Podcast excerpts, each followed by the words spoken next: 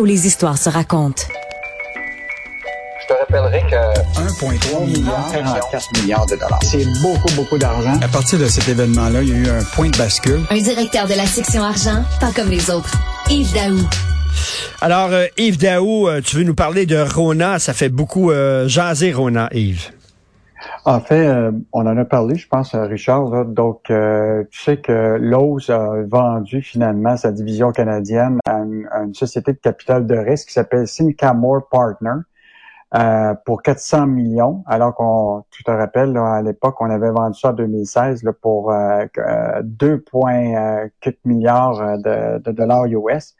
Mais là, ce qu'on a appris samedi, c'est que Rona aurait pu redevenir québécois Hein? n'eût été le refus du géant américain Lowe's de vendre sa filiale de Boucherville à l'investisseur euh, euh, de capital de risque. Donc, on a appris que la Caisse de dépôt, avec un consortium de d'autres entreprises partenaires québécois, était prête à acheter. Et ils se sont fait dire non par la compagnie euh, américaine Lowe's.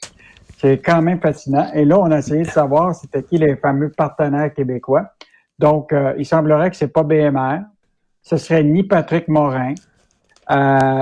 Canac a refusé de, de, de dire s'il avait été... euh, mais là, ce qui est clair, c'est que le dossier est clos. Euh, selon la Caisse de Mais- dépôt, euh, on n'a on a, on a pas de chance.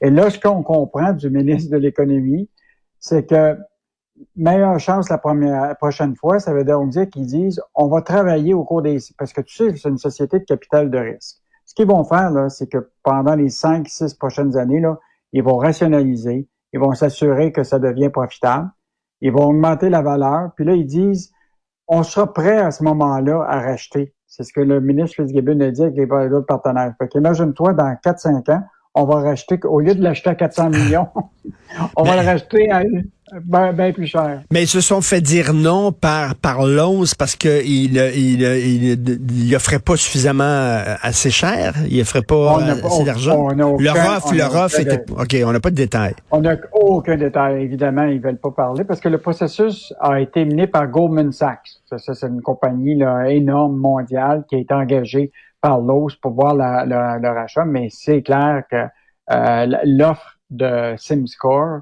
euh, SimCamore, excuse-moi, a été plus, euh, on ne sait pas c'est quoi le détail, mais on, on, on a, on a perdu. On a, on a- mais il faut quand même rappeler, là, c'est un vrai gâchis cette affaire-là. Je sais pas si tu as lu la, la- l'historique a été faite par Hmm. Michel Gérard en fin de semaine. là. Mais rappelle-toi, à l'époque, la Caisse de dépôt détenait 14% des actions de Rona. Investissement Québec en avait euh, 9% le Fonds d'FTQ en avait 5% Euh, Donc, avec l'appui des marchands, des petits marchands qui en avaient pour 10 là, on aurait pu bloquer la vente à l'autre. Mais on ne l'a pas fait. Puis, en fait, le coup fatal a été donné par Michael Sabia.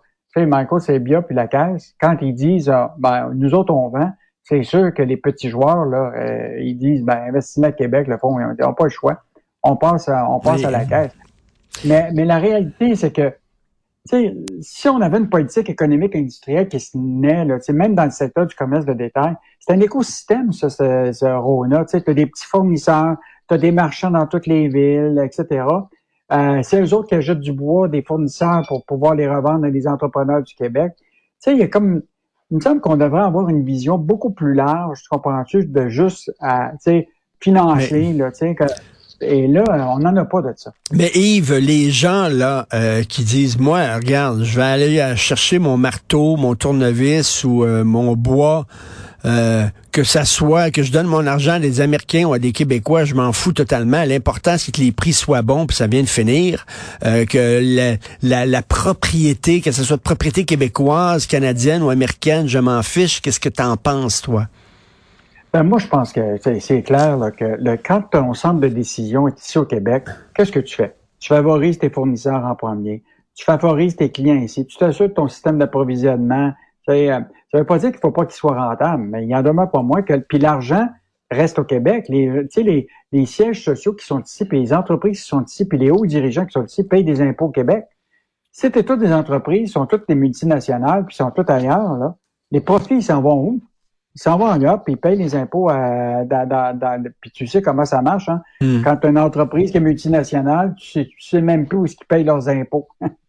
Donc, euh, sais, tous les, chefs d'opposition sont sortis, là, pas les chefs d'opposition, mais tous les partis d'opposition sont sortis.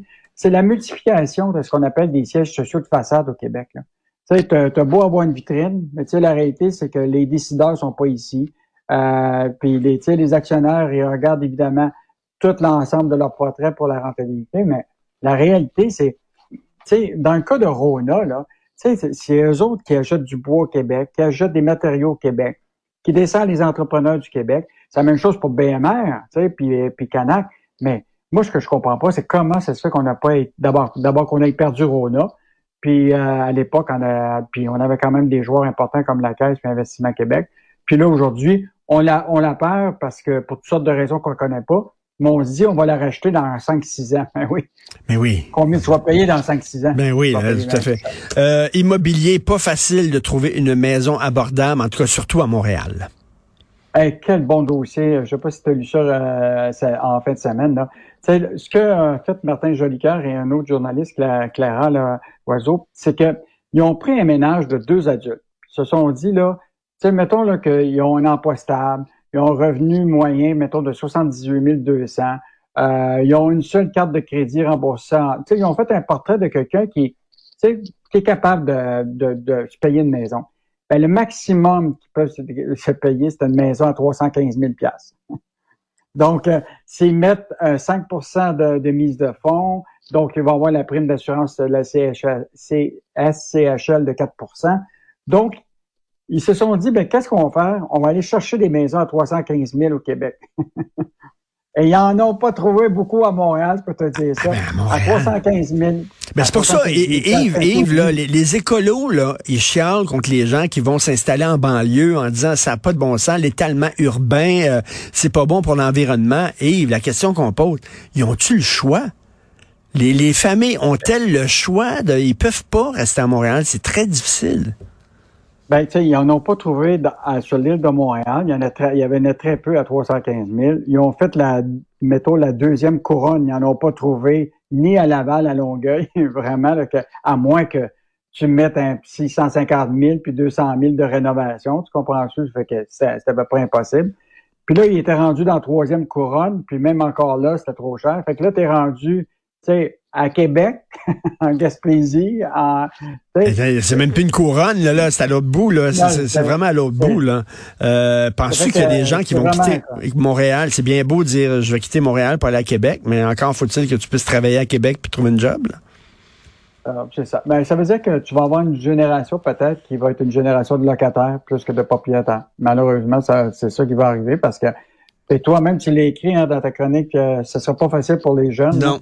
Euh, l'avenir des jeunes, en tout cas de la génération actuelle, là, ça va être euh, hésité. Ils sont tous en train de penser, ben ça va être finalement la simplicité volontaire. Ils n'ont pas on n'aura pas de maison, on n'aura on n'aura pas de char.